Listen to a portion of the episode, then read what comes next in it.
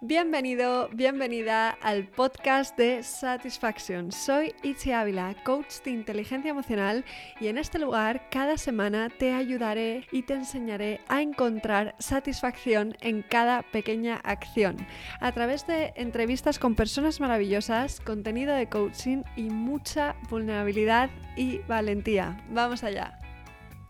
Hoy tengo el placer de presentaros a Julia Jiménez, fundadora y directora de la consulta de psiconutrición No sé qué cenar. Puede que la conozcas por su Instagram con el mismo nombre. Ella es la autora de cuatro libros, La escucha, Dharma, Nutrir mi sangre y Miedo. También ha trabajado como directora de comunicación y community manager de Aloha eh, Poke y La Huella Vegana. La pasión de Julia se transmite en todo lo que hace, practica lo que predica no solo nutrición consciente, sino también una vida consciente. Una de las cosas que me han aportado de todo lo que he leído de Julia es la importancia que da a la intención que hay detrás de cada acción que tomamos. Bienvenida Julia y muchas gracias por estar aquí. Qué ilusión. Muchísimas gracias, Richie. Qué presentación tan bonita. Ahora de pronto me siento con la la presión de estar a la altura de esta presentación. No, no, seguro, seguro que sí. Solo leyéndote ya lo sé, desde luego. Me, me gusta mucho todo eso que, que, dices de la intención, cómo a menudo está ahí, ¿no? De base y es súper interesante. Así que nada, vamos allá. Yo normalmente empiezo todas las entrevistas remontándome atrás en el tiempo para conocer un poquito de tu historia. Entonces, lo primero que te voy a preguntar es, ¿dónde estaba Julia un día como hoy, hace 10 años, y qué has aprendido desde entonces? bueno, bueno, 10 años, son muchos. Em, bueno, pues Julia, un día como hoy, hace 10 años, tendría 16 años. y, mi vida era muy distinta. Estaba todavía estudiando en el colegio. Em, estaba probablemente pasando por una mala época de mi vida porque durante muchos años, sobre los 16, 17, incluso 15 años, eh, sufrí ¿no? Eh, anorexia nerviosa y bulimia nerviosa y fue una época de mi vida en la que eh, tuve que, bueno, pues la adolescencia, que ya de por sí es caótica, yo siempre lo digo, yo creo que es poco se habla de, la etapa tan dura de la vida que es la adolescencia, ¿no? O por lo menos difícil, vulnerable. Y, para mí fue una adolescencia muy complicada, sufrí mucho. Y también es verdad que me dio, bueno, pues, eh, digamos, una perspectiva eh, de la vida, de lo que yo quería tan joven, ¿no? De, entender que la felicidad en mi vida depende de mí. Y, y puedo estar rodeada de gente que me quiere o gente que no me quiere nada puedo estar en una situación súper estable, una situación mm, conflictiva, no importa si lo de dentro no está trabajándose, si yo no me quiero, si no me acompaño. Yo creo que por suerte o por desgracia, más bien por suerte, aunque puede sonar un poco frívolo, lo aprendí muy joven. Y esto es algo que, bueno, no es que de pronto lo aprendas y ya te vale para toda la vida, pero ojalá, ¿no? Como dicen los, budistas, ¿no? Em, es algo que, hay que practicar cada día, ¿no? Eh, de la vida, ¿no? El vivir con conciencia, con gratitud, con intención, con presencia. Pero por lo menos es una lección que, oye, mira, me llegó muy joven, que hay gente a la que le llega mm, con 60 años y está fenomenal, ¿no? Pero si, si ya puedes tomar conciencia de, algo tan importante desde tan jovencita, creo que es muy sano.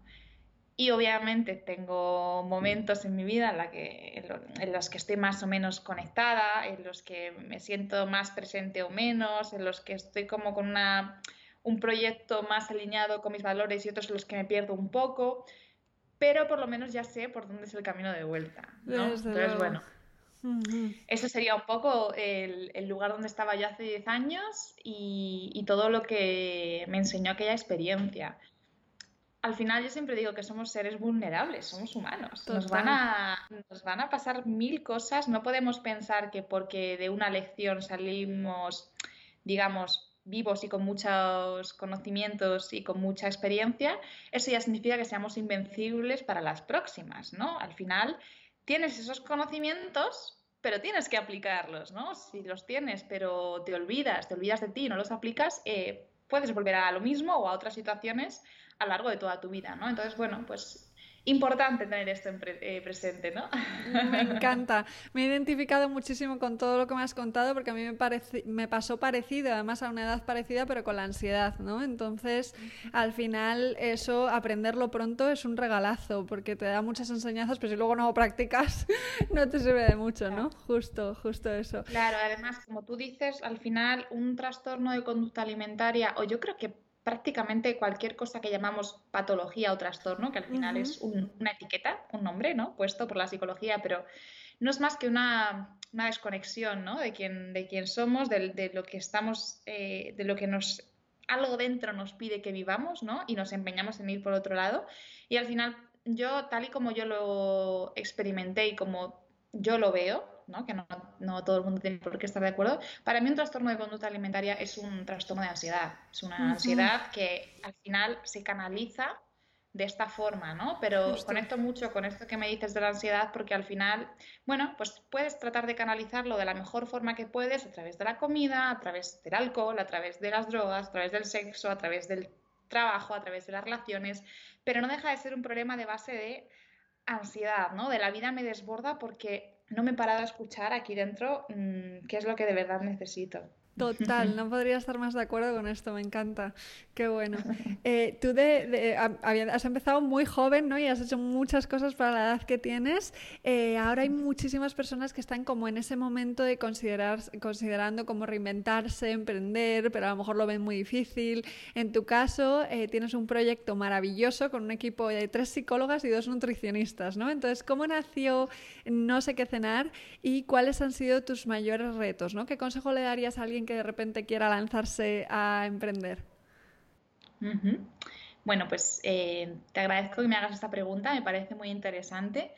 Y, yo tengo que decir que mis respuestas son poco convencionales. Quizás hay gente que cuando lo escuche diga, bueno, mm, esta mujer vive en una fantasía, ¿no? En el mundo de Yuppie. Pero es como yo lo siento y como a mí me ha servido. Y al final, mi consejo y, eso que mi pareja es empresario y es como su visión es totalmente contraria a la mía, ¿no? No es que choquen, pero son dos mm, puntos de vista completamente diferentes.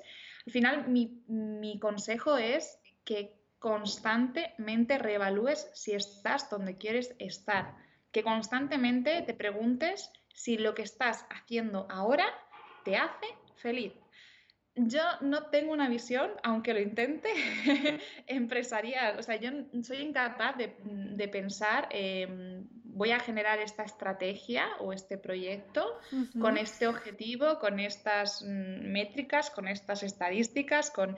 Em, no puedo, porque en cuanto yo me siento que estoy en eso, em, soy incapaz de comprometerme con algo que de, internamente no me apasiona, no me hace feliz, ¿no? Entonces tengo que hacerlo desde otro lugar. Y yo creo, hay una frase que a mí me resuena muchísimo, es que la gente piensa que mm, para ser feliz es necesario el éxito, pero es que es al mm. revés. Em, el éxito llega cuando eres feliz. Me encanta esto. es totalmente al contrario, ¿no? Entonces, yo lo que he conectado mucho, y de hecho, ahora te cuento brevemente, porque mi proyecto personal fue casi, mm, no accidental, pero fue mm, que nació, que surgió, ¿no? Que yo lo, digamos, lo, lo maquinara, ¿no? En mi cabeza, pero realmente, em, eh, al final tendemos a pensar que cuando consiga todo esto voy a emprender, entonces voy a crear todo esto y va a salir todo según lo previsto porque lo tengo todo súper controlado y cuando llegue a este punto habré conseguido mi proyecto y seré súper feliz y a otro proyecto y otro proyecto y ambición, ambición, ambición. Y para mí es al revés, para mí es en este momento de mi vida, ¿qué necesito yo para sentirme plena. Ya no feliz de esta felicidad de uh, felicidad, de euforia, no, no, en esa energía, sino en la calma, ¿no? ¿Qué necesito yo para quedarme conmigo? ¿Qué es el, ¿En qué estoy vibrando? ¿Qué, me, ¿Qué le apasiona ahora mismo a mi alma aprender? ¿Qué me encantaría poder aportarle al mundo en este momento? Y hacerte esta pregunta constantemente, porque a lo mejor la respondes en un momento dado, vas por ahí y dos años después te sientes perdida y dices, no sé por qué, si estoy, estoy haciendo lo que me gusta, pero la realidad es que a lo mejor ya en ese momento tú no estás vibrando con ese proyecto con el que vibraste hace dos años, ¿no? Entonces, eso es un poco lo como yo lo cuento. Sé que suena como muy mm, así que fácil, ¿no? Pero es que yo creo que no hay otra forma de hacerlo y que funcione eh, sin que sea mm, una carga demasiado grande para una misma. A mí, por ejemplo, mi proyecto personal fue tan sencillo como, entre comillas, ¿no? No quiero romantizar el emprendimiento porque no es tampoco es fácil, pero mm, yo sencillamente mientras estudiaba la carrera de nutrición eh, tomé la decisión de crear un blog para decir las cosas que sentía que no se estaban diciendo desde otra perspectiva. ¿eh? Em, y de ahí nació la cuenta de Instagram, que creció sin yo buscarlo ni pretenderlo mm, exponencialmente. Entonces, ya para, para, empezar aquí, en el punto de partida, ya hay mm, algo diferente a lo que la gente suele hacer, ¿no? Que es, creo mi proyecto y ahora para lanzarlo tengo que crear una cuenta de Instagram que se haga súper viral. Em, yo creo una cuenta de Instagram en la que sencillamente contaba mi verdad y eso la gente lo nota, porque el amor, el cariño y la honestidad se percibe y no se puede forzar. Y desde ahí tuve la suerte de que al terminar mi carrera de nutrición, que me costó lo mío, porque yo venía de otra carrera rebotada, o sea, Em, ya era la, bueno, pues la, segunda carrera y era como, Dios mío, la acabaré algún día. También para, mm, no sé, para hablar un poco de que no todo es un camino de rosas, claro, ¿no? Y que no es como, ay, qué bien, me encantó la universidad. A mí personalmente me pareció como, Dios, ¿por qué hay que pasar por esto? Em, y cuando terminé tenía la suerte de que ya tenía una comunidad en Instagram que, que quería escucharme, que a mí eso me parece algo eh, por lo que estar muy agradecida, ¿no? Me parece algo fabuloso. O sea, yo tengo la necesidad de contar algo hay gente que quiere escucharme y que le da valor a lo que yo aporto y eso es muy bonito, ¿no? Eso es algo para agradecer. Y entonces me di cuenta de que, mm, aunque me, surgieron determinadas ofertas laborales, recién salida de la carrera, que esto ya es una suerte, porque normalmente vas dando tumbos, eh, te utilizan, te explotan. Em, yo me vi en una situación en la que las propuestas que me hacían estaban muy eh, alejadas de lo que en ese momento sentía que eran mis valores, ¿no? Notaba que me ofrecían trabajar en una clínica estética y yo era, bueno, es que yo ahora mismo siento que si estudio nutrición no es para mm, enfocarlo desde un punto de vista estético o no resuena conmigo o diferentes cosas que mm, ahí tuve como un poco la corazonada, la intuición y el valor de decir que no a ofertas de trabajo y, decidí crear mi página web y, empezar a pasar consulta mm, confiando en lo que yo había aprendido y en lo que yo quería, cómo yo quería enfocar la nutrición, que era muy diferente a lo que te enseñan en la carrera y a lo que, bueno, se puede ver en muchas clínicas ¿no? y, y consultas privadas. Y desde ahí ya fue todo Em, escuchándome momento a momento. Lo que te he dicho nada más empezar. Es decir, yo empecé a pasar consulta, me sentía bien. A mí siempre me ha gustado escribir, compartía muchos textos por Instagram y, había mucha gente que me decía, ¿por qué no escribes un libro? Y yo, bueno, pues, pues porque nunca me había planteado que nadie quisiera leerlo, pero si me lo están pidiendo, pues igual puedo escribirlo, ¿no? Entonces, no fue, voy a escribir un libro y tengo que promocionarlo a tope para que me lo compren, sino que fue, me están pidiendo un libro, pues igual puedo escribirlo. Em, pasó similar con todo lo que he ido haciendo. Mm, me preguntaban, ¿por qué no creas algún taller, algún curso? Nos gustaría ir. Ah, pues mira, me apetece, lo voy a crear. Entonces fue un poco como muy orgánico, muy natural. Y cuando he querido darme cuenta, pues ya son cuatro libros, ya son un montón de cursos presenciales y online. Y llegó un momento en el que eh, precisamente haciéndome estas preguntas internas de ¿estoy donde quiero estar? Me di cuenta de que ya no me apetecía más pasar consulta porque estaba haciendo tantas otras cosas, entre la divulgación, los libros, los talleres, los cursos, em, la comunicación de otras marcas, que me dije a mí misma, bueno, creo que no tengo energía ahora mismo para seguir pasando consulta. Y, y, decidí escucharme, ¿no? Cuando en otro momento sería como, bueno, pero si has estudiado nutrición, ¿cómo no vas a pasar consulta de nutrición? Es lo que tienes que hacer pero sentí que no me apetecía seguir, que prefería delegar y entonces fue cuando formé el equipo. Em, incluí también las psicólogas porque me parecía una, la, otra parte fundamental sin la cual no podía, no sentía que podía trabajar bien. Y hasta aquí, Em, entonces, realmente, como te digo, no fue voy a emprender, creo esto y ahora hay que moverlo, sino fue más bien voy a escucharme. Eh, aprendí muy joven que si no me escucho no acaba bien la cosa y, y entonces aprendí que en esta vida lo que quiero ante todo es cuidarme, cuidarme y ser feliz para poder cuidar de los míos.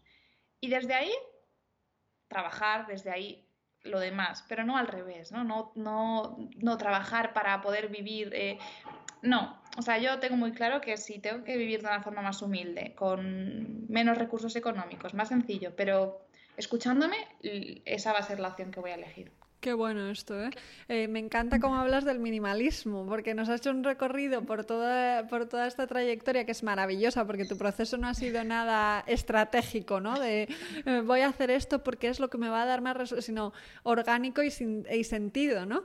Em, entonces hablas del minimalismo, pero no solo aplicado a la idea que nos viene primero a la cabeza de tener menos objetos o menos cosas, sino también aplicado a todos los campos de la vida, ¿no? Entonces, en el tema de, del emprendimiento, que estamos hablando ahora, eh, ¿qué consejos podrías dar para eh, priorizar lo importante? Porque siempre se dice, prioriza lo importante, ¿no? ¿Cómo se sabe qué es lo importante cuando estás empezando? ¿Simplemente escuchándote, como has, como has estado hablando? ¿O hay alguna otra herramienta que podamos utilizar para decir, bueno, pues esto es lo importante para mí ahora? Para alguien que no tenga a lo mejor esa experiencia pasada que le ha ayudado a aprender a escucharse tanto. Qué buena pregunta también. Bueno, yo creo que realmente em, para mí el, escucharme se ha vuelto algo como muy prioritario y que creo que tengo muy presente en mi vida, pero es verdad que es precisamente porque vengo de lo contrario, ¿no? Es decir, como vine de una fase en la que no sabía qué necesitaba, qué quería, a ningún nivel, o sea, hasta el punto de no sabía qué me hacía feliz, no sabía Mm, quién era yo, cuáles eran mis gustos, porque me había acostumbrado tanto a hacer lo que se esperaba de mí o hacer lo más ambicioso, hacerlo X, ¿no? Cualquier cosa que, pero no me, no me planteaba desde dónde estoy haciendo esto. O sea, yo esto lo hago porque me hace feliz, porque me gusta o lo hago porque esto es lo que se espera de mí o porque esto es lo mejor que puedo hacer de cara a la sociedad, pues voy a por ello, ¿no? Entonces yo venía de una, de una falta de escucha, ya no de una falta de escucha, de un no saber qué, cuál era mi voz, o sea, no saber distinguir cuál era mi voz, de cuál era la voz de mi ego, ¿no? O la voz de lo que te enseñan que debería gustarte o que deberías querer alcanzar. Total. Y es muy difícil diferenciarla cuando vienes de, de esa mm, como confusión tan elevada. Yo llegué al punto de que ni siquiera era capaz de escuchar señales físicas reales en mi cuerpo. Es decir, si no era capaz de saber si tenía hambre o no tenía hambre, de, lo mucho que había llevado la comida a la mente en lugar de sentirla en el cuerpo. Cuando no, había, no era capaz ya de saber si estaba o no cansada para hacer deporte, porque me había exigido tanto a nivel mental de no, lo que tienes que entrenar es esto, esto y esto, llevaba todo tan a la mente que era incapaz de, escuchar realmente cómo me sentía y desde dónde lo estaba haciendo, porque había convertido mi vida en una serie de obligaciones que cumplir, ¿no? Entonces, cuando realmente estás en ese punto es súper complicado y lleva mucho tiempo. Yo pido a todos los que nos escuchan que sean muy compasivos eh, consigo mismos, consigo mismas y que tengan paciencia, porque a mí me ha llevado años aprender a diferenciar lo que es lo que yo quiero de lo que es lo que creo que quiero, o lo que creo que estaría mm, súper bien de cara a que la gente diga, oh, qué bien, Julia, enhorabuena, otro libro, ¿no? O, enhorabuena, eh, mm, sigues pasando consulta aunque hagas mil cosas, ¿no? Entonces, eh, hay determinados momentos en los que uno, eh, al final, yo creo que las preguntas, ¿no? Adecuadas para ayudarte a escucharte es, a mí esto me hace feliz. O sea, realmente, a mí pensar en impartir esta charla, pensar en mm, hacer este proyecto, pensar en escribir este libro, pensar en sacar lo que sea, me hace feliz. Esta pregunta a veces es difícil responderla porque suele entrar la mente, ¿no? Y la mente te dice, claro que te hace feliz, porque si lo haces vas a ser una persona que está cumpliendo mm, el sueño que se marcó hace X años cuando empezó la carrera.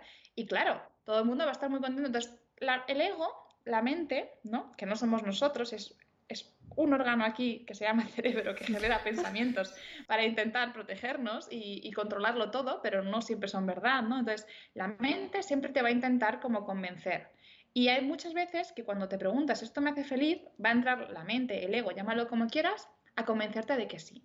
Entonces, yo lo que, te, lo que, lo que sugiero, lo que animo a la gente a hacer es irse al cuerpo, ¿vale? Mm. Porque tu mente te puede decir, sí, sí, sí, sí, esto es lo que quiero. Y tú te lo crees. Pero ¿cómo te sientes? ¿Tienes taquicardia? ¿Tienes ansiedad? ¿Tengo que preparar esto? ¿O sientes como esa calma de, oh, qué guay, o sea, qué suerte que tengo que hacer esto, que tengo la posibilidad? Porque hay una diferencia muy grande. Mm. Y obviamente sí, hay cosas que queremos hacer y generan un poco de incertidumbre y de miedo porque es la primera vez. Y esto con el tiempo vas aprendiendo a diferenciarlo, ¿no? Pero hay que saber escuchar, porque yo a veces me he visto con una tensión extra en el cuerpo, como con una sensación de estoy fuera de mí, de voy corriendo a todas partes, de se me acelera la respiración, tengo contracturas y digo, mm, ¿qué está pasando aquí? ¿no? Porque mi cuerpo me está diciendo, estoy viviendo desde la obligación, estoy viviendo desde la deuda, estoy viviendo desde el miedo. Una pregunta muy buena, aparte de esto me hace feliz con cada cosa, ¿eh? aunque sea bajar a comprar el pan, o sea, no importa empezar a incorporar esto. Otra pregunta muy buena, aparte de si esto me hace feliz, y que yo creo que a veces es más sencillo de responder, es, ¿hago esto desde el amor o desde el miedo? Me encanta. Porque ahí, en esa sutil diferencia, por ejemplo, mmm, podemos poner un ejemplo, eh, una misma cosa, ¿no? Eh, voy a dar una charla. Entonces, a lo mejor el tema que me han propuesto de la charla eh, a mí me apasiona y creo que es muy importante comunicar, pongamos, que hay que empezar a, plantearnos desde, pues yo qué sé, nuestros hábitos a nivel de sostenibilidad. Pues como a mí es un tema que me gusta muchísimo, yo antes de estudiar nutrición eh, estudié, ingeniería del medio natural y no la terminé, ¿eh? pero me, me, encanta y todo lo que tiene que ver con medio ambiente y con sostenibilidad me alucina pues a mí impartir una clase de eso probablemente va a ser como, wow, que, qué responsabilidad, pero qué orgullo poder hablar de esto y poder ayudar a la gente a tomar conciencia y probablemente diga, lo hago desde el amor, porque estoy dando respuesta a algo que dentro de mí dice sí, me gusta y a la vez ayudando a los demás. Pero a lo mejor de pronto me dicen, oye Julia, que... Mm, que te, llamas, te llamamos de la universidad de no sé dónde, que nos gustaría que dieras una charla de nutrición en, pues no sé, en síndrome de intestino irritable y, tal día. Entonces yo digo que sí, no porque a mí me apasione dar una charla de nutrición sobre síndrome de intestino irritable, ni siquiera porque en este momento me apetezca dar charla, sino que digo que sí, quizás porque, joder, es que es una universidad. Una universidad ha pensado en mí mi ego dice, wow, soy importante, qué mm. importante soy, que han, decidido que yo estoy a la altura de dar una charla en la universidad. Entonces, dentro de mí es como, no quiero, no me gusta el tema, no me apetece irme a, pongamos, mm, Sevilla a dar una charla de esto. Pero mi ego dice, wow, qué importante eres. Mm, en tu currículum habrás dado una charla en la Universidad de Sevilla sobre este tema. Y entonces va llegando la fecha y yo me voy sintiendo con ansiedad de no me apetece, tengo que viajar, este tema no me gusta, esto no sé qué. Y cuando me hago la pregunta, ¿hago esto desde el amor o desde el miedo? Puedo responder claramente, lo hago desde el miedo a no ser suficiente. Y como para ser suficiente es muy importante que desde fuera te valide una universidad, una institución, eh, tus seguidores, tú lo que sea, has aceptado por miedo y no por amor. Entonces, esto hay que desgranarlo y cuesta al principio mucho, ¿no? Empezar a tomar esta, esta conciencia de, la intención, desde dónde hago las cosas. Pero con el tiempo es muy fácil, porque te vas al cuerpo y dices, a mí esto, y esto estoy haciendo por miedo. Lo estoy haciendo por miedo a no ser suficiente y, y, porque, y por miedo a decirle que no a una universidad, porque qué se van a pensar de mí, y por miedo a, a muchas cosas. Pero no lo estoy haciendo por amor, ¿no? ¿Por amor? ¿Quién? A mí, desde luego, no. Todo, todo en mi cuerpo me dice, no vayas, no vayas. Y yo, no, tengo que ir, tengo que, tengo que, la mente, ¿no? No sé si se ha entendido bien este ejemplo, si nuestros oyentes lo han... yo, vamos, te he seguido cada palabra. De hecho, me encanta que lo hayas desgranado, porque esto, de hecho, ya ha salido en algunos podcasts, y yo lo digo mucho siempre, ¿no? ¿Desde dónde estás actuando? ¿Desde el miedo o desde el amor? Pero hay muchas veces que, que no se desgrana la pregunta, ¿no? Entonces la persona se queda como, mm, no lo sé, mm, hay las dos cosas, quiero, pero eh, tengo miedo, pero no sé, ¿no? Y luego una cosa muy importante que has dicho es que a veces cuando hacemos algo que nos gusta mucho y que nos apetece y que realmente nuestro cuerpo quiere, pero es la primera vez, puede que haya un poquito de miedo, ¿no? Un poquito de eh, nervio y eso se puede confundir con lo estoy haciendo desde el miedo, ¿no? Entonces el aprender a distinguir y aprender a escucharse y estos dos ejemplos que has puesto me parecen buenísimos, eh, creo que, que puede ayudar mucho a quien nos escuche, así que fenomenal. Eh, hay un tema que, dices, ¿no? Dices que estamos, bueno, dices y, es un hecho, vamos, tal cual, que estamos evolutivamente diseñados para estar en movimiento, ¿no? Que el, deporte es como nuestra pastilla antidepresiva y que no hay nada que regule más nuestras hormonas que la actividad física. Sin embargo, aquí hay muchas personas a las que les cuesta, ¿no? Salir del sedentarismo y si lo hacen es por obligación. Si lo hacen es desde el miedo a si no entreno, no adelgazo, si no entreno, no me pongo en la forma que de tendría que tener para ser aceptado o aceptada y esto se convierte en un problema, ¿no? Entonces, para alguien que de primeras no se lo pida al cuerpo o no tenga despertada ¿no? esa motivación para moverse, aunque es algo que, es de nuestra naturaleza, ¿qué le recomendarías para empezar a motivarse y a poder eh, empezar a entrenar o hacer algún tipo de deporte desde el amor? Bueno, antes de nada, me gustaría decir que, al igual que con la comida, la relación con el deporte también se vive mucho desde la mente. Porque vivimos en una sociedad que, bueno, pues eh, no es nada nuevo, ¿no? Que vivimos en la cultura de la dieta, ¿no? De si hago deporte o si como sano, obviamente solamente puede ser porque estoy buscando un físico concreto que es el que la sociedad valida y por el cual yo podré ser amado o amada, ¿no?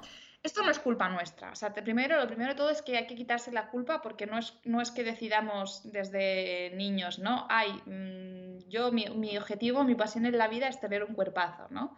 No, lo que pasa es que sencillamente una sociedad gordofóbica que señala como mm, inválidos todos aquellos cuerpos, digo gordofóbica, pero también es por el sentido opuesto, ¿eh? si somos muy delgados, o si no, cualquier cuerpo que no entre en un estándar concreto determinado que realmente solamente cumple muy poca gente, ¿no? que es un estándar falso, es de la, publicidad, em, se considera que no es lo suficientemente válido para recibir admiración, validación, amor, éxito, etc. Entonces, esto desde pequeñitos lo interiorizamos. Interiorizamos que es importante cómo se ve nuestro cuerpo para poder encajar en una sociedad y somos seres sociales. Si no encajamos, no estamos bien. O sea, es muy absurdo pensar, decir, bueno, sí, me acepto como quiero y ya está. Ojalá fuera tan sencillo, ¿no? Pero lo que queremos por encima de todo es formar parte de una comunidad, ser amados, tener, mm. formar parte de la tribu, ¿no? No es, mm, bueno, pues yo me quiero, me gusto mucho y me voy a mi cueva, ¿no? Al final, lo que estamos buscando es lo que busca todo ser humano, en esencia, que es ser amado, amar y ser amado, ¿no? Vivir en comunidad. Entonces, si desde pequeño te enseñan que para ser amado, para formar parte de la comunidad, tienes que cumplir ciertas cosas, ¿no? Entre las cuales está, pues, cómo te ves, entre las cuales está qué tipo de creencias tienes. Hay un montón de cosas que conforman nuestra cultura. Entonces, para estar bien integrado en una cultura, tienes que aceptarlas y encajar. Pero esta cultura tiene partes muy enfermas, ¿no? Como pueda ser, pues, el, eh, bueno, pues esa, esa, inversión de los valores, ¿no? El que es más importante muchas veces cómo es tu aspecto que cómo te sientes o eh, que lo que puedes aportar a la gente. Entonces, es normal, entre comillas, aunque no sea sano, ¿vale? Es normal porque está normalizado, pero es profundamente insano, que tanto la comida como el deporte la hagamos desde la obligación. Porque hemos aprendido que es una herramienta que usamos para conseguir ser amados y aceptados. Mm. ¿Vale? Mi propuesta es, esto es una caca, o sea, la comida y el deporte no son herramientas para conseguir un objetivo. La comida y el deporte, de por sí, o sea, el alimentarnos y el movernos son necesidades. No son herramientas para conseguir un punto en el cual por fin seré feliz. Porque luego esto cuando lo consigues, de pronto te das cuenta de que no eres feliz. Eh, son sencillamente necesidades que debemos satisfacer con amor, ¿vale? Igual que cuando nos orinamos, vamos al baño y hacemos pis y no pensamos, no, porque si hago pis demasiadas veces, no me van a aceptar socialmente, ¿no? Sin embargo, con la comida y con el deporte, sí que pensamos que hay una cantidad de comida adecuada o un tipo de comida adecuada o una forma corporal adecuada em, o un tipo de ejercicio que debo hacer para, porque está bien, ¿no? Le ponemos como un valor moral. Esto está bien y si no lo hago, no está bien, ¿no? Y es una necesidad. Comer y moverse es una necesidad, igual que lo es, igual que lo son otras necesidades, ¿no? Entonces, lo primero, no culparnos por hacerlo desde la mente desde la obligación, porque es lo que hemos aprendido. Entonces, creo que el primer paso para poder empezar a hacer deporte desde el amor, sintiendo lo que me apetece, que no sea una obligación de tengo que hacerlo, pero lo detesto. Nadie detesta moverse, nadie, porque lo necesitamos, ¿vale? Lo que detestas es la idea, la creencia que tienes asociada a lo que es el deporte y por qué tengo que hacerlo. Pero una misma persona, cuando la encierras en una habitación y la dices, estate sentada tres días, se va a querer mover como loca al cuarto día. O sea, nadie detesta moverse, ¿vale? Lo que, lo que detestamos, la gente que dice, yo detesto el deporte, no me gusta, es todo el sistema de creencias que tienes asociado a lo que supone hacer deporte, a por qué debería hacer deporte y todo esto. ¿vale? Entonces, movernos a todos nos gusta movernos. Pero obviamente si lo hacemos desde debería moverme porque si no voy a engordar, porque si no no voy a estar sano, porque si no bla, bla, bla, bla, bla, tienes ahí una presión que nadie puede sostener esa presión de forma sana. ¿no? Entonces, lo primero es darte permiso para no querer moverte. Porque es como con la comida, ¿no? Cuanto más te culpas eh, o te prohíbes algo, más lo deseas. Entonces, en cuanto te das permiso para, mira, yo puedo comer lo que quiera, al final te das cuenta de que nadie quiere comer donuts en todas las comidas todos los días, ¿no? Pero basta que te prohíbas el donut y te guste el donut para que de pronto, como está prohibido y un día lo pruebas, ya te das una otra come donuts, ¿no? Pero nadie, o sea, nadie decidiría, mm, yo quiero comer todos los días donuts en mi vida, ¿no? Lo mismo ocurre con el deporte. Nadie, si no fuera por todo este sistema de creencias, diría, yo nunca me quiero mover jamás de los jamases, ¿no? Pero como lo hacemos todo desde la obligación, el deber y la culpa, nos vamos a los extremos. Entonces nos, consideramos, no, yo es que soy súper deportista, porque ser súper deportista está súper bien, todo el mundo te valida, se te queda un cuerpazo, o no, yo es que odio el deporte, porque como no quiero, detesto todo el sistema de creencias que gira en torno a la cultura de la dieta y la gordofobia, yo me posiciono en que yo odio el deporte. Pero o sea, al final no eres ni una cosa ni la otra, eres un ser humano, eres un animalillo, eres un mamífero que necesita moverse. Entonces, primero darte el permiso para no tener que hacerlo.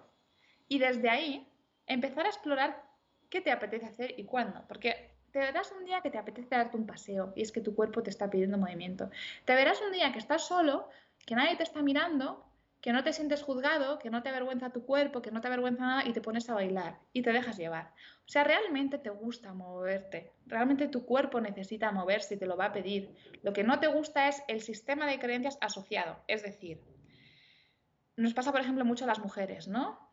Se supone que tengo que tener un cuerpo X para que me queden bien la ropa de deporte, para que yo pueda ir al gimnasio y sentirme cómoda, ¿no? Con el mm. cuerpo que tengo ahora, ¿cómo me voy a poner esta ropa? Me van a mirar, me van a observar, me voy a sentir juzgada, eh, no estoy en forma, y es como si tuvieras que estar en forma para ir a ponerte en forma, o sea, no tiene ningún sentido, ¿no? Pero es esta, esta, presión absoluta, constante por la imagen, por las exigencias, por el, las obligaciones, por el debería. Entonces, mi recomendación es que no te obligues, porque solo cuando no te obligues lo vas a empezar a hacer desde el amor. Que te permitas ir explorando poco a poco. ¿Qué es lo que te apetece? Oye, pues mira, yo salgo a correr por la noche que me siento más cómoda porque no me cruzo con gente, que no me mira nadie, voy con la música.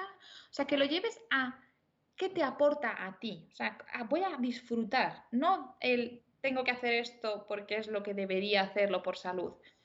Lo más importante es que, conectes con eso que te hace a ti vibrar, ¿no? Porque al principio, pues es normal que si no estás en forma, intentas correr 5 kilómetros, te ahogas, lo pasas mal, sufres y dices, a mí no me gusta el deporte. Bueno, es que estás intentando hablar un idioma cuando todavía no te has aprendido ni el abecedario, ¿no? Entonces, empieza por cosas que sí puedes hacer y que tú sabes que disfrutas. Es decir, no te fuerces a bailar, si no te gusta bailar, date un paseo y camina. Prueba eh, hacer un poco de bici con música, o sea, busca el disfrute, en esa, en esa actividad. El, escuchar temazos que te encantan, del estilo que sea, tú te los pones, te vienes arriba sin que nadie te vea, sin que te, sientas juzgado y que puedas conectar con el amor propio y con el disfrute de ese momento para ti.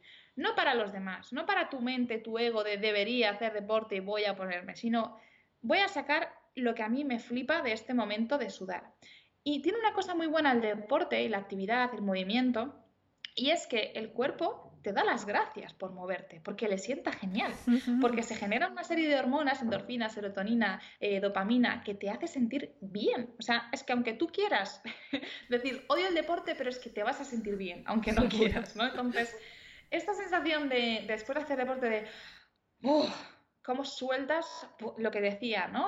no hay nada, nada, ninguna pastilla en el mercado, ningún superfood, ¿no? Superalimento, ningún curso de coaching, ningún, nada que te haga sentir tan bien como el deporte, porque regula todo, porque todas las hormonas se colocan en su sitio, porque te, te ayuda, ¿no? al final somos mamíferos y forma parte de nuestra naturaleza correr para poder comer, ¿no? Para poder conseguir alimento. Forma parte de nuestra naturaleza estar en movimiento para estar vivos. Si nos negamos la capacidad de movernos, nos estamos negando la capacidad de sentirnos bien, porque forma parte de nuestra esencia, ¿no? Mm. Igual que lo es formar parte de una comunidad, amar y ser amado, igual que lo es interesarte por cosas que te generan curiosidad, también moverte lo es, ¿no? Entonces, intenta no privarte de algo que a ti te va a venir muy bien sencillamente por la creencia que tienes asociada de que tengo que hacer deporte y todo lo que supones. No conecta con eso de, Dios, es que yo soy un animal, esto me gusta, me hace sentir bien. Intenta quitar toda la parte toda la parte del, del, miedo, de la presión, de los juicios, de qué vergüenza que me van a mirar y hazlo en un espacio primero seguro, donde te sientas bien, bailar en casa, correr de noche si quieres, caminar por un sitio donde estés solo, conecta con algo que te haga ver que lo haces por y para ti y no para nadie ni para mm, darle la razón a un sistema de creencias enfermo. Y cuando empieces a hacer esto te vas a sentir tan jodidamente bien, con perdón, que lo vas a seguir haciendo. Que vas a decir, Dios, qué bien me siento cuando me pego una hora de baile sola en mi habitación con la música a tope. Dios, qué bien me siento cuando me doy un paseo con mi, con bueno, pues con mi música o viendo la naturaleza o tal y te lo va a volver a pedir el cuerpo, pero solo si se lo das desde el amor y sin juicios, si se lo das, si se lo ofreces de esta manera, si se lo ofreces con todas estas creencias de joder, debería de haber corrido X o debería de haber caminado tantos pasos porque la ciencia dice que esto es lo que tengo que hacer para tener estar sano, pero en el fondo es esto es lo que tengo que hacer para no estar gordo o no estar demasiado fofo o no estoy tal, tal, tal, tal, entonces no lo vas a hacer porque lo que estás haciendo es echarte más cargas encima. Totalmente, bueno, bueno, bueno. Es que, o sea, escucharte hablar es una maravilla, de verdad, ¿eh? Porque además, eh, lo que decías de todas las hormonas, una vez que estábamos diciendo, ¿qué, hace falta para segregar eh, serotonina? ¿Qué hace falta? Y el deporte aparecía en todo, o sea, en todos los típicos, eh, todos los químicos naturales, ¿no?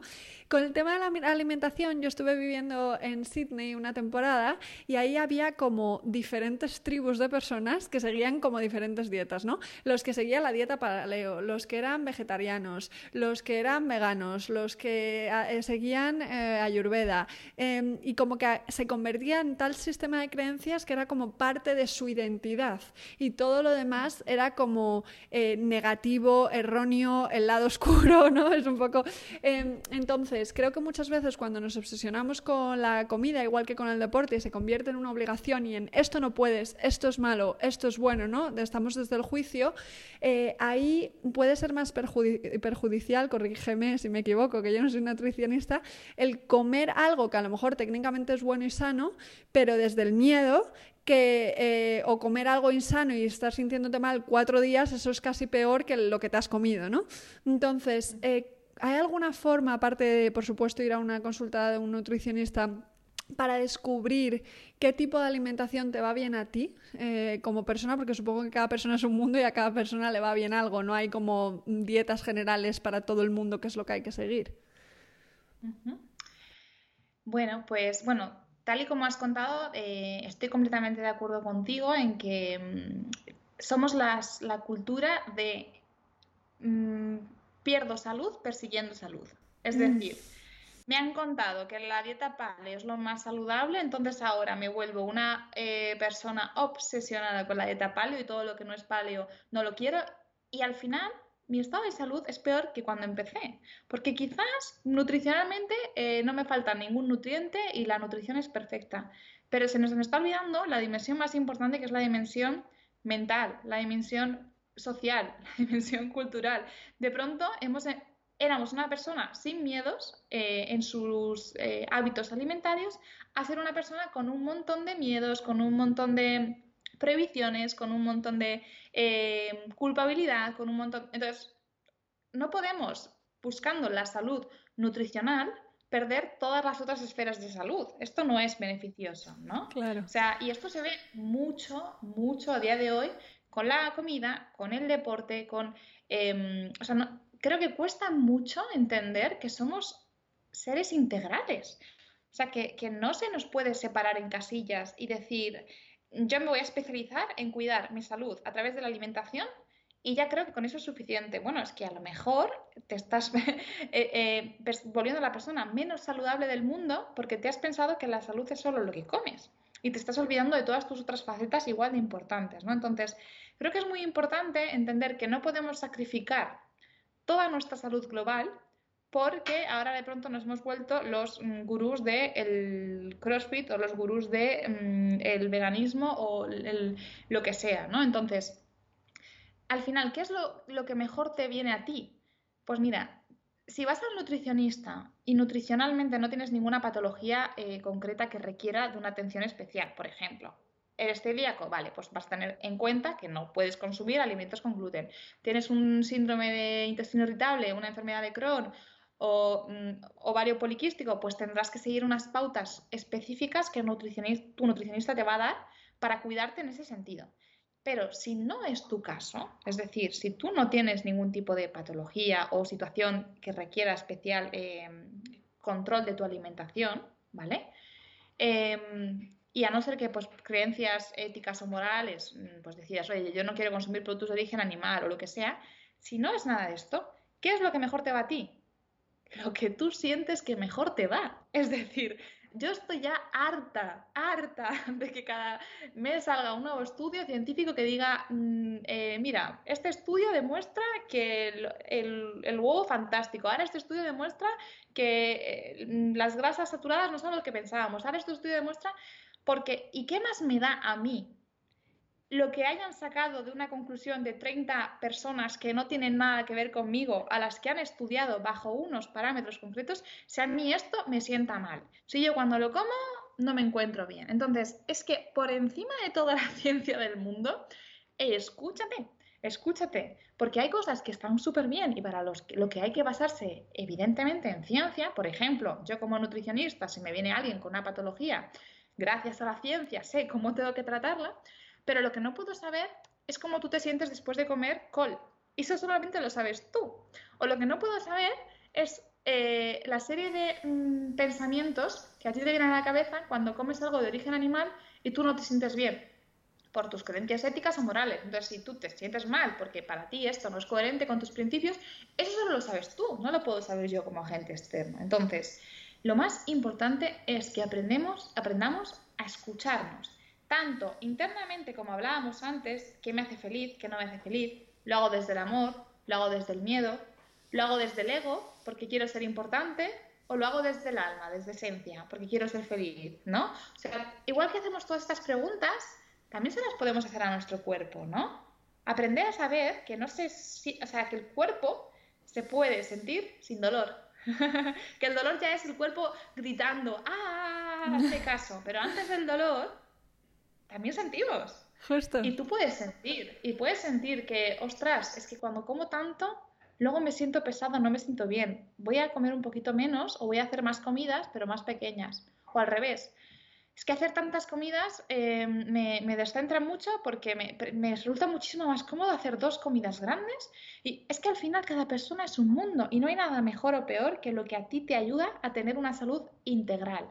Porque imagínate que ahora es que se ha puesto de moda el ayuno intermitente porque hay X estudios que dicen que esto es lo máximo, la pera, y ahora yo me obligo hacer ayuno intermitente cuando para mí el desayuno era el momento mm, más gustoso de mis mañanas, que me lo tomaba. Entonces te estás quitando un momento de autocuidado, de, de amor propio, de tal, todo porque te han dicho que el ayuno intermitente es bueno para tu salud. Pero se nos está olvidando que el autocuidado, el amor propio, es mucho más importante para tu salud. O sea, estás forzando algo que a ti no te apetece o no te nace hacer o no te hace feliz solo porque ahora hay un estudio, porque hay una corriente que dice esto. ¿Cuál es el problema de muchas veces de estos estudios y estas corrientes? Que evalúan un parámetro. Por ejemplo, vamos a medir la, yo qué sé, el colesterol en sangre de este grupo de personas cuando llevan una alimentación, una alimentación mmm, vegana y vale, genial, terminamos el estudio, wow, o sea, por ejemplo, medíamos la presión arterial, el colesterol y no sé qué. Terminamos el estudio y vemos que todo se ha mejorado, ¿no? Y dices, vale, han mejorado esos tres parámetros que has medido, presión arterial, colesterol y mm, me da igual, y cualquier otra cosa.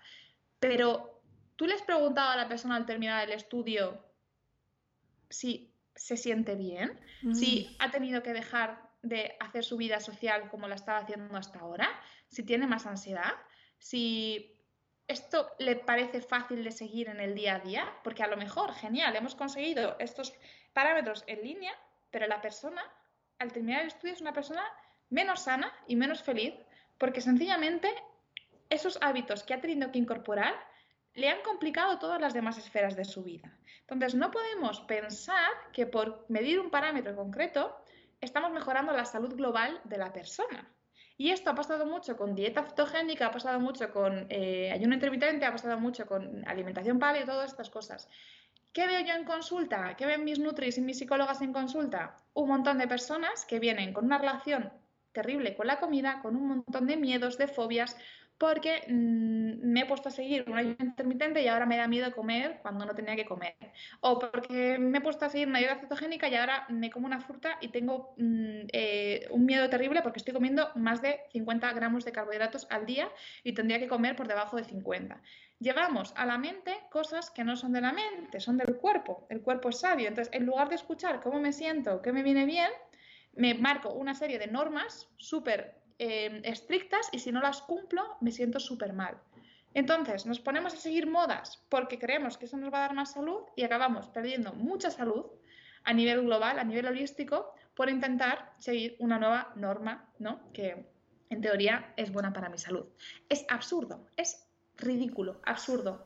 Y lo veo cada vez más, ¿no? Mm. Entonces, eh, al final hay que aprender a escucharse internamente y a escuchar el cuerpo y que tenga coherencia para ti y entender que todas estas herramientas, dieta cetogénica y hora intermitente, son herramientas que puedes usar en un momento dado solo si, insisto, sí y solo si a mí me van bien. Pues porque, por ejemplo, yo en mi vida he desayunado y digo, no tengo hambre por la mañana y digo, ah, pues mira, el ayuno intermitente me va hasta bien, porque ese tiempo que perdía por la mañana obligándome a desayunar, cuando a mí en realidad no me apetece, pues lo gano a hacer otra cosa.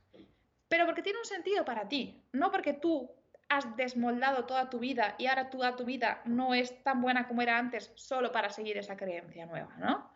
Entonces, entendamos que cada persona es un mundo y no todo vale para todo el mundo. Y ese es el problema de esta divulgación de es que la dieta cetogénica, es que el ayuno intermitente es lo que todo el mundo debería hacer. Pues yo le pregunto, ah, es que tú sabes exactamente cómo está esta persona a nivel económico, a nivel laboral, a nivel social, a nivel mental, a nivel mm, de autocuidado, a nivel de amor propio, a nivel de deporte, a todos los niveles, para saber que eso es lo que mejor le viene. ¿Qué, Dios nos hemos creído que somos? Tal cual, o sea, es que todo lo que acabas de decir me identifico además en muchas cosas, ¿no? Porque el ayuno intermitente que ahora está muy de moda y para mí el desayuno es, o sea, un momentazo de autocuidado, ¿no? Entonces es un se convierte en un esfuerzo si lo quieres seguir, o sea, que, es maravilloso todo lo que has dicho y espero que llegue de verdad. Eh, hay una pregunta que te quería hacer eh, sobre una de tus especializaciones, estás especializada en nutrigenética y nutrigenómica no sé si ni decirlo, nutrigenómica. Eso es. ¿En qué consisten estos conceptos y cómo nos pueden ayudar con todo lo que contabas? Supongo que está relacionado, no lo sé. Vale. Bueno, yo te voy a responder con absoluta honestidad.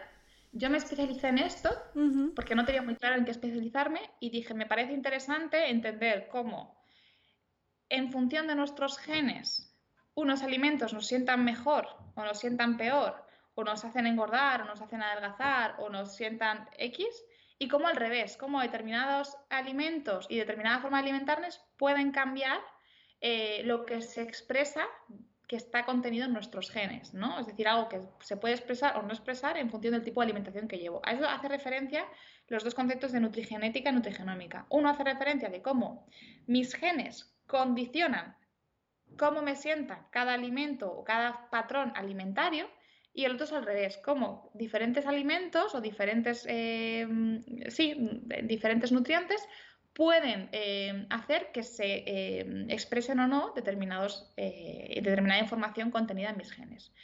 Ahora bien, yo me formé en esto y cuando terminé no me gustó absolutamente nada, porque lo vi todo muy científico, muy, hay este estudio que demuestra esto, se sabe esto, la realidad es que hasta el día de hoy se sabe muy poco y me pareció que era una herramienta que no podía aplicar de ninguna manera en consulta eh, para ayudar a las personas, porque yo realmente me daba cuenta que, que, es mucho más importante ir a lo básico, a lo esencial, que es aprender a escucharnos, aprender a saber cuando tenemos hambre y cuando no.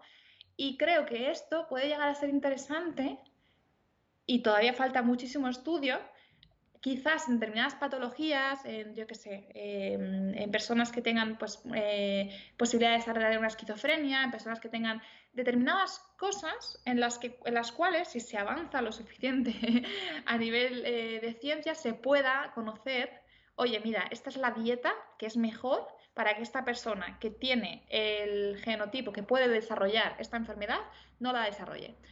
A día de hoy no estamos ahí. A día de hoy no tenemos la información suficiente y esto no es el problema. O sea, no podemos ponernos a pensar que con este tipo de soluciones vamos a solucionar eh, los problemas de salud actuales porque son mucho más básicos, que son mucho más eh, en lo referente a la conducta, las creencias, la moralidad que asociamos a comer o no comer de una forma u otra, al deporte. Entonces, eh, tú me has preguntado y yo te respondo con total honestidad. Y es que a mí me decepcionó bastante eh, puede que dentro de un montón de años sea algo que diga, oye, mira, ahora le encuentro la utilidad, pero a día de hoy es simplemente algo que está en mi currículum porque lo hice, pero a lo que no le he conseguido sacar ningún, Bueno, ningún provecho eh, a nivel práctico, ¿no? A la gente que se dedique a ello y le parecerá fabuloso pero me has preguntado a mí y esa es mi opinión. Genial, Julia. No, es interesante porque es verdad que muchas veces la ciencia, por mucho que nos queramos basar en ella, aún no ha llegado a, un punto de desarrollo en el que sea realmente útil, ¿no? Una vez que lo llevas a la práctica. Sí, en el que sea práctico y que a veces nos, eh, bueno, pues en determinados casos puede ser súper útil, no tengo ningún tipo de duda. Pero lo que yo veo, por lo menos, eh, los problemas que yo veo que, que se pueden solucionar tienen mucho más que ver con Em, llevarlo, o sea, como por entender que la salud es algo holístico, que somos seres complejos, integrales y que no podemos em, hacerlo todo desde la mente. Lo hacemos todo desde el ego, desde el control. Yo quiero controlar mis parámetros, no sé qué. Yo quiero controlar, controlar. Y el control es, el control nace del miedo. Yo estoy acojonada, tengo tanto miedo que necesito controlarlo todo y me creo que esto es ser feliz y estar sana. ¿En serio? Entonces hay que cuestionar todo esto, ¿no? Claro, justo. Darle más valor y más importancia al cuidado de nuestra salud mental y, a, los, a, las, a los anhelos del alma, ¿no? Lo que nos pide nuestro, nuestra esencia, nuestro alma, llámalo como quieras, que te, que te, apasiona, que te hace feliz, que te hace vibrar. Porque no puede ser, la vida es muy corta, no puede ser que hayamos venido a esta vida para vivir desde el control y desde el miedo, no puede ser. Justo, justo. Te voy a hacer una última pregunta antes de llegar a las preguntas del final, que tiene que ver con tu curso de vida slow, que es maravilloso. Em, entonces, bueno, yo creo que muchas personas que escuchen todo esto, que ya lo vayan entendiendo y te vayan siguiendo, que clarificas muchas cosas, eh, con el tema de vida slow, sobre todo si están en una situación económica eh, muy bajita ahora mismo, están teniendo problemas económicos, ¿no? Y viven corriendo para realmente intentar solucionar esa parte. No estoy hablando aquí de abundancia, de querer tener mucho, de materialismo, estoy hablando de el mínimo para cubrir las necesidades de comer y pagar las, las facturas, ¿no? Entonces, una persona que esté en esta esa situación y escuche toda la idea de filosofía, de vida slow, de no correr, de tal, puede que sienta un poco de frustración por no saber cómo gestionarlo, ¿no? Entonces, ¿qué le recomendarías a una persona, teniendo en cuenta que el entorno nos afecta muchísimo y que ahora mismo eh, pueda estar afectada por todo lo que está pasando, eh, para conseguir una vida un poquito más slow, aún, aún bajo esas circunstancias? Complicado. Sí, lo que dices tiene muchísimo sentido y es verdad que siempre eh, sin darnos cuenta, tendemos a exponer nuestra, nuestro punto de vista desde nuestra situación privilegiada, ¿no? Todos asumimos nuestros privilegios y muchas veces Em, nos cuesta darnos cuenta, ¿no? Y creo que es un ejercicio muy necesario muy sano entender que no todos tenemos los mismos privilegios y que deberíamos tratar de luchar porque, porque la sociedad fuera más, más justa o más equilibrada en ese sentido. Pero em, si estamos en una situación eh, económica en la cual, oye, mira, a mí me encantaría mm, trabajar menos o correr menos, pero ahora mismo tengo que pagar el alquiler, tengo que alimentar a mis hijos, tengo que determinadas cosas, lo primero es, está bien, o sea, estás haciéndolo lo mejor que puedes con lo que tienes. Párate un momento y date las gracias por todo lo que estás haciendo por ti y por la gente que, a la que quieres, porque eso es lo más importante por encima de vivir slow, ¿no? O sea, ser consciente de, de, cuánto amor estás poniendo, ¿no? En hacer las cosas lo mejor que puedes, lo mejor que sabes con lo que tienes en este momento. Creo que eso es muy importante y eso forma parte ya de por sí de la, de la filosofía de la vida slow, ¿no? A mí, algo de lo que cuento en mi curso, precisamente, nada más empezar, como para romper un poco esquemas, es no pienses que esto de vivir slow, zero waste, bla, bla, bla, significa bajo el ritmo, me voy a vivir eh, como una hippie a Ibiza, eh, todo lo que tengo es de vidrio y súper ecológico y súper tal. No, o sea, vivir slow es algo de intención, ¿vale?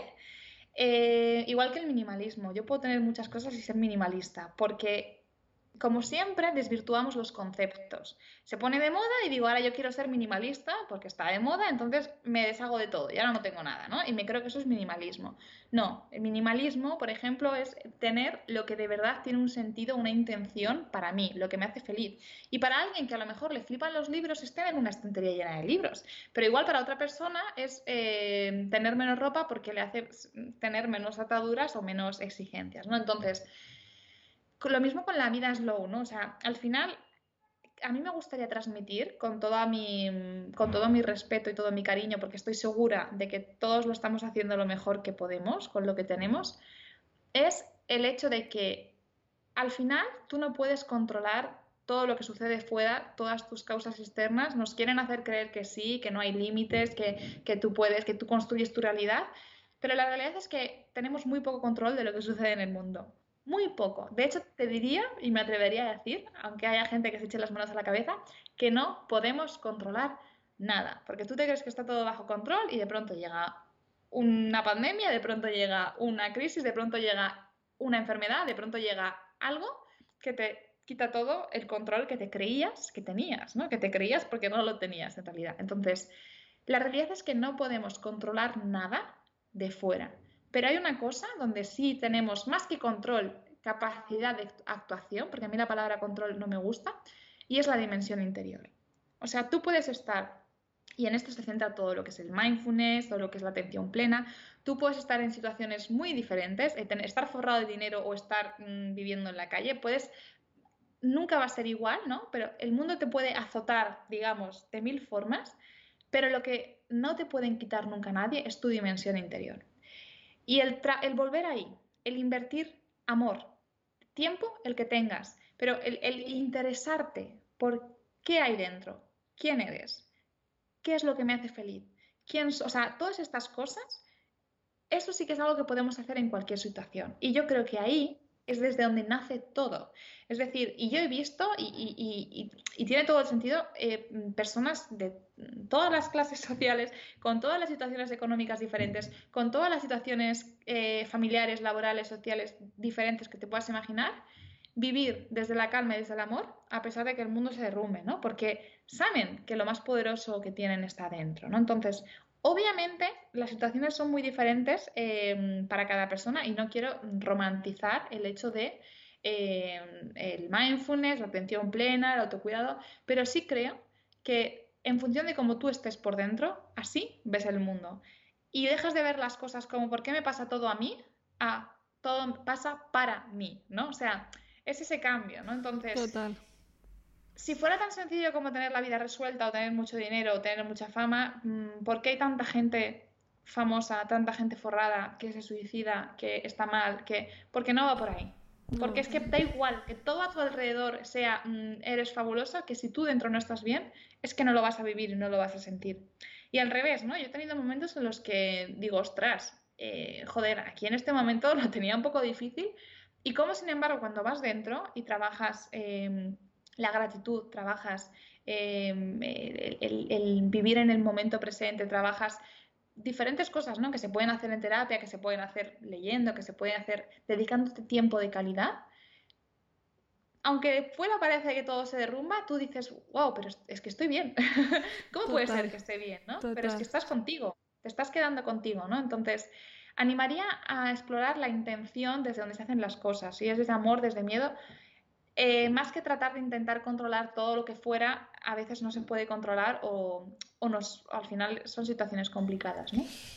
Wow, genial. Es increíble escucharte, de verdad, Julia. Muchas gracias por todo lo que compartes, porque me, tiraría aquí hablando de temas que se me han quedado por el camino horas. Así que nada, vamos a ir ya con las preguntas últimas que hago en cada episodio, ¿vale? Que son unas cuantas preguntas que siempre hago y, a ver qué me cuentas. Pero ya te digo que gracias porque has explicado temas que son muy complejos de una manera muy sencilla que creo que puede ayudar muchísimo.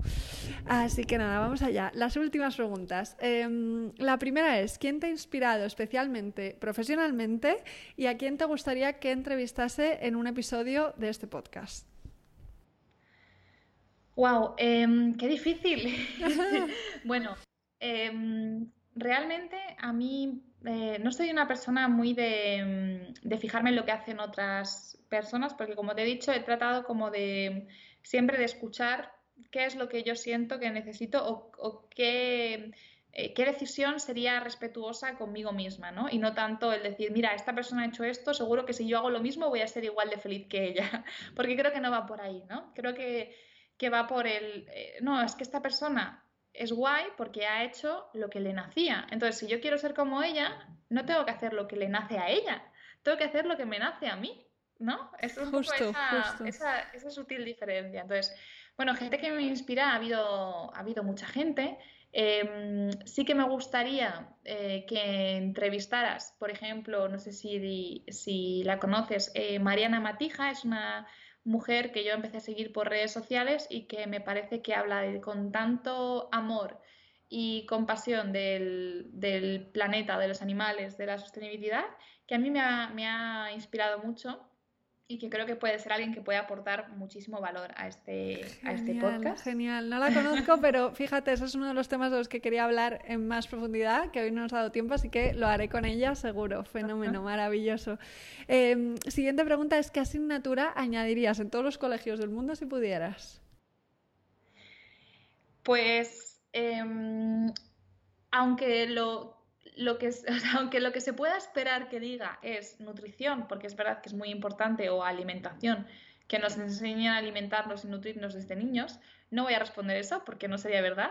Creo que lo más importante que deberían enseñarnos es eh, eh, bueno, una asignatura que fuera un poco dimensión interior, ¿no? Eh, trabajar, que te enseñen ¿no? amor, autocuidado, atención plena, todas estas cosas que vas a necesitar contigo toda la vida y que no te enseñan, ¿no? Que parece que tienes que aprenderlas a base de leches que te vas dando y que para poder sobrevivir tienes que buscar herramientas. Entonces yo, dimensión interior, que creo que sería pues cuidar salud mental, cuidar eh, dimensión espiritual, cuidar pues todo lo que lo que para mí realmente importa. Genial, maravilloso, súper importante. Eh, ¿Qué experiencia pasada no querrías repetir en tu vida, pero que ha cambiado para mejor?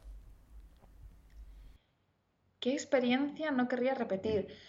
Em, es que de verdad, eh, mm, yo quiero repetirlo todo, porque creo que cada error, que yo no lo veo cosa como error, sino cada cosa que me ha mm, incluso mm, dado la vuelta y, y, en su momento he dicho, ¿por qué me pasa esto? ¿Por qué yo si yo no he hecho nada? ¿Por qué la vida? ¿Por qué me sacude así? ¿Por qué? Incluso en eso en lo más terrible, y, puedo contar algunas, algunas muy terribles, me ha brindado tantas herramientas de crecimiento para poder sobrevivir a ello, que ahora me son tan útiles y me aportan tanta, tanto bienestar el poder contar con ellas, que de verdad que no me siento capaz de decir que no. Y, no lo digo como me voy a obligar a aceptar todo lo malo que me ha pasado, sino es que de verdad siento que todo lo que me ha sucedido me ha enseñado a poner límites a los demás, me ha enseñado la importancia de cuidarme antes de llegar a la ansiedad, antes de llegar a olvidarme de mí misma. Me ha, me ha enseñado tantas cosas que ahora me ayudan a vivir con una calidad de vida que antes no podía imaginar que no puedo decir que no quiero experimentarlo otra vez. Maravilloso. si es lo que la vida me coloca adelante, allá que voy porque estoy segura de que algo tiene que, enseñarme. Increíble, me encanta. Vale, eh, ¿cuál es el libro que más recomiendas? Bueno, esta pregunta a mí siempre me cuesta mucho, em, por lo mismo que te decía antes, ¿no? Porque es como si a mí me inspira una persona, me inspira porque la veo vibrar haciendo algo que le hace feliz. Creo que la interpretación errónea es pensar, voy a hacer lo mismo que le hace feliz a ella y voy a ser igual de feliz, ¿no? La interpretación correcta, ¿no? O adecuada sería, voy a hacer como ella, voy a hacer lo que a mí me inspira para vibrar y para ser igual de feliz, ¿no?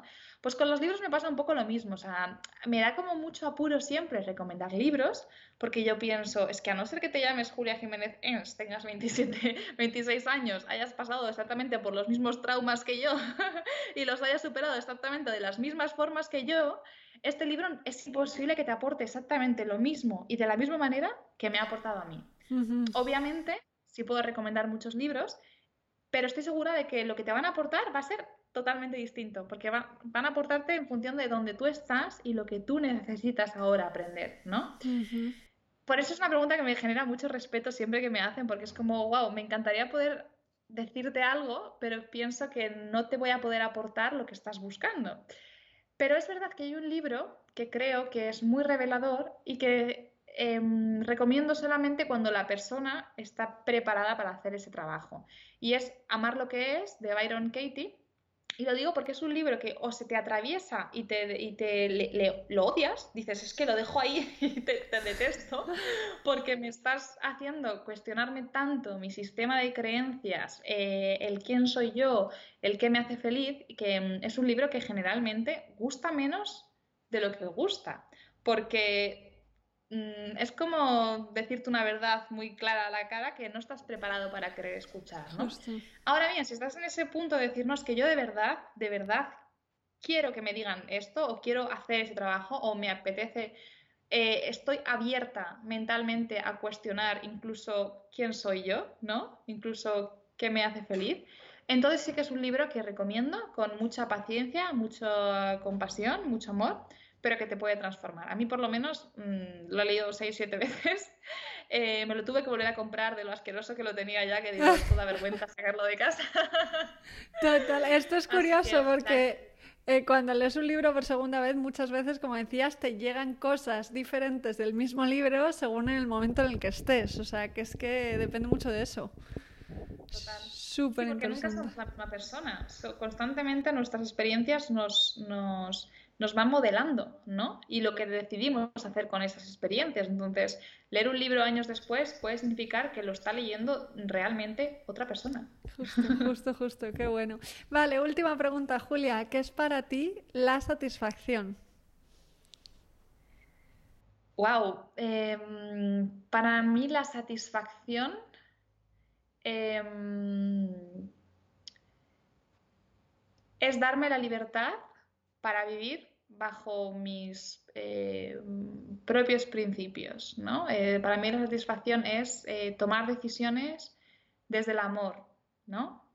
Para mí la satisfacción es quedarme conmigo y, elegir la calma en lugar de elegir el ser importante o tener más o a ver cuál es la siguiente cosa que puedo conseguir para sentirme menos vacía. ¿no? Entonces, bueno, para mí la satisfacción yo creo que si lo reducimos en una frase, quedarme conmigo quedarme conmigo es, satisfacción.